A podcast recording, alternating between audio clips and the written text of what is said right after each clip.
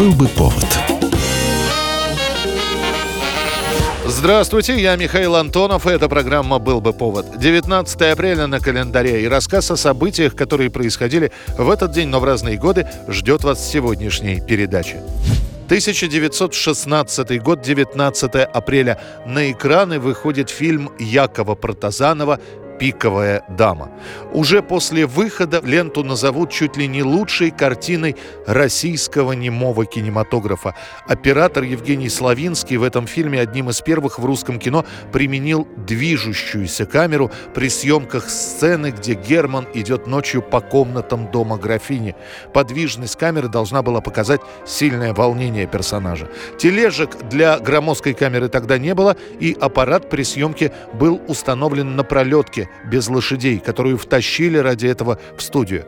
Были также использованы съемки с новых ракурсов, например, вид сверху в сценах, где Лиза смотрит из окна на Германа, где Герман стоит у гроба графини и ночная съемка при свете Юпитеров. В итоге получается мистическая, пугающая картина. Причем пугающая настолько, что некоторые зрители выбегали из зала. «Пиковая дама» станет последней крупной лентой, снятой до революции. После жизни жизнь разбросает создателей картины. Режиссер Яков Протазанов будет работать в советском кино. Продюсер фильма Иосиф Ермольев отправится в Германию. Сначала поработает там, потом в США. За границей окажется исполнитель главной роли звезда российского немого кинематографа Иван Мажухин. Он сначала активно снимается, но с приходом звукового кино его забудут. И зарабатывать остаток жизни он будет редактируя сценарии для голливудских картин.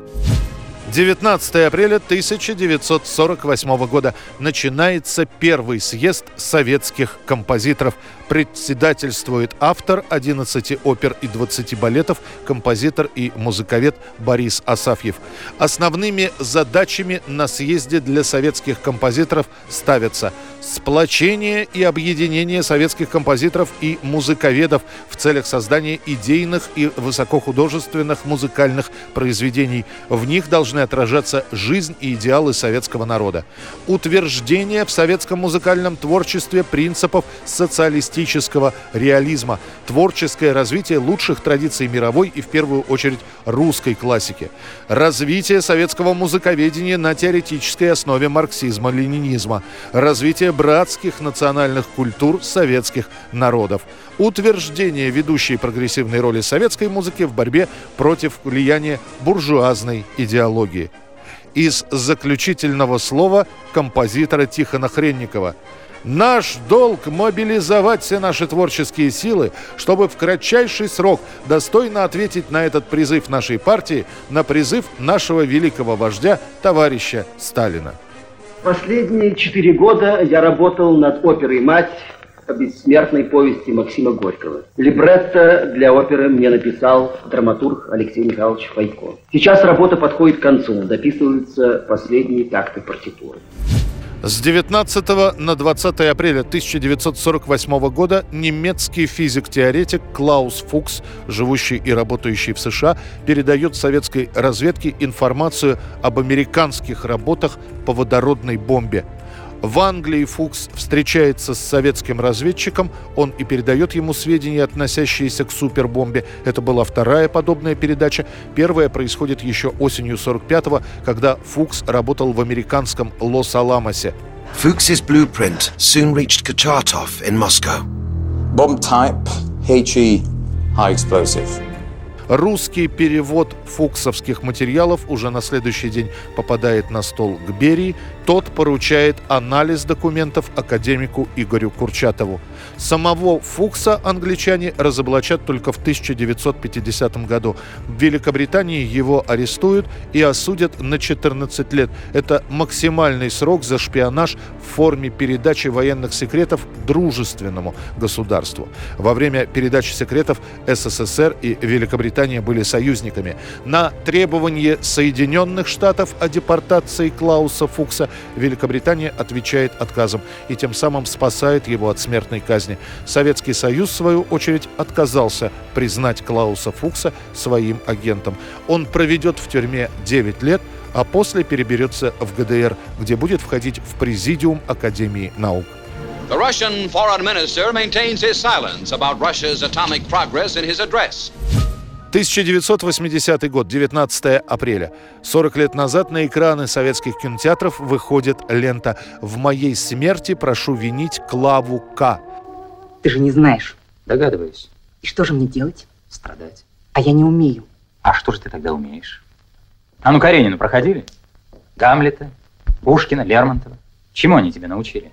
Очередная картина, которая поднимает сложную подростковую тему переходного возраста. Несмотря на действительно непростую тему и название ленты, которое чуть ли не напрямую указывает на попытку суицида, картину не очень сильно цензурируют. Как раз в эти дни появляется речь Брежнева о молодежи и о том, что стоит обсуждать их проблемы широко, не замалчивая. Может быть и критика картины практически сплошь благожелательная. Когда достаточно задолго до выхода на экран я посмотрела «В моей смерти прошу винить Клаву К», мне было понятно, что фильм молодежная аудитория встретит очень хорошо, но чтобы такой успех, надо признаться, не ожидала. Если ты сейчас уйдешь, вот так, ты меня больше никогда не увидишь. Нам пора. Нет, потому что и вы меня больше никогда не увидите. Никто никогда меня больше не увидит. Сереженька, мальчик, если бы ты был способен на такой поступок, я пошла бы за тобой на край света. В итоге лента получит государственную премию, а за премьерный год ее посмотрит несколько десятков миллионов человек по всему Советскому Союзу. 19 апреля 1968 года Deep Purple впервые выступают с концертом в датском городе Таструб.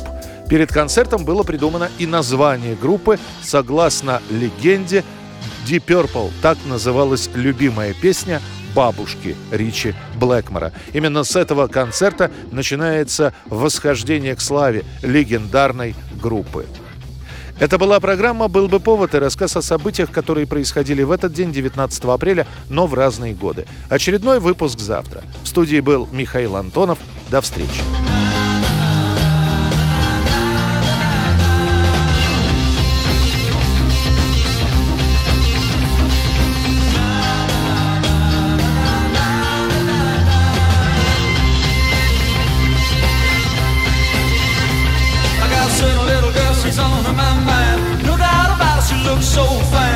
the best girl that I ever had. Sometimes she's gonna make me feel so bad.